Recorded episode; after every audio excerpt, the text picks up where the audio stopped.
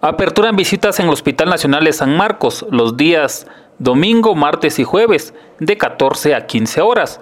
El doctor Alfredo Longo, director de este centro asistencial, habló sobre el tema. De 14 a 15 horas. Y los servicios, pues será eh, los encamamientos de, hombres donde, donde no tienen acompañante, por así decirles. No así el servicio de pediatría y los intensivos, por ejemplo, donde es muy difícil para nosotros eh, poder eh, ingresar visita, porque, por ejemplo, les pongo el ejemplo de pediatría. Una sala con 10 niños o una sala, pongámosle un promedio de 10 niños Está el cuidador, ya son 20. Y si metemos a un visitante eh, por, por, niño, estamos hablando de 30 en una sala.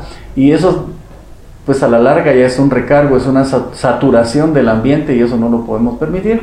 En la pediatría que consideramos que no es necesario en virtud de que siempre hay un cuidador e incluso los cuidadores se alternan. Entonces siempre la familia va a estar informada de cualquier forma cómo va la evolución de los niños que tenemos en todos los encamamientos de, de pediatría.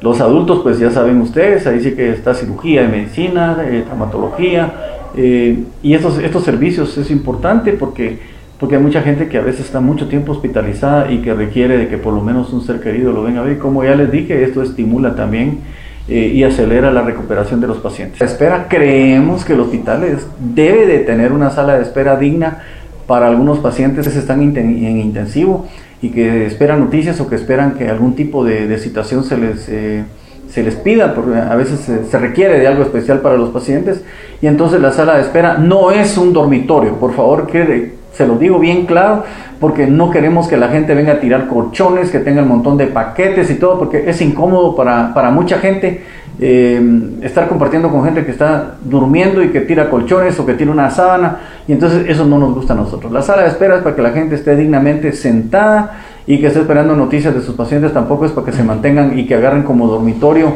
y que ahí nacía se queden durmiendo dos o tres días. Creo que esto es algo muy importante que tenemos que normarlo. Esperamos que la población entienda porque el beneficio es para ellos, no es para nosotros, nosotros no nos beneficiamos en nada, pero eh, es importante que ustedes lo sepan. Emisoras Unidas, primera en noticias, primera en deportes.